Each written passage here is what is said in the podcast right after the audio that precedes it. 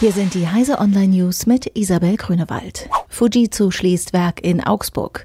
Der japanische Computerkonzern Fujitsu macht bis zum Jahr 2020 sein Werk in Augsburg dicht. Die Schließung betrifft alle 1500 Beschäftigten des Standorts, teilte ein Sprecher am Freitag mit.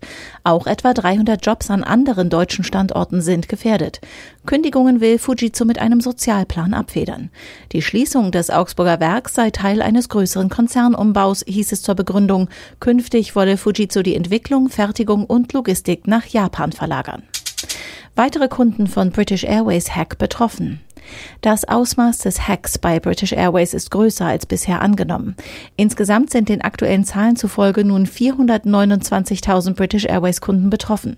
Die Fluggesellschaft geht momentan davon aus, dass die Eindringlinge Zugriff auf vollständige Kreditkartendaten inklusive der CVV-Nummer und weiteren persönlichen Daten wie Adressen von 77.000 Kunden hatten.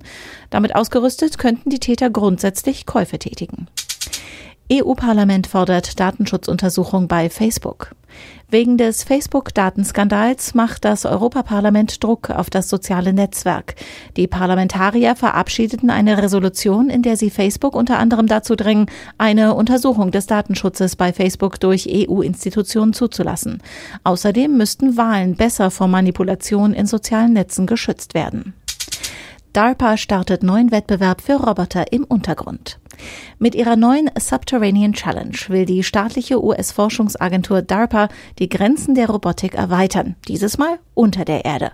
Die Teilnehmer müssen mit ihren Robotern Objekte durch einige Höhlen, ein bunkerähnliches städtisches Umfeld und ein Labyrinth aus Tunneln transportieren, berichtet Technology Review.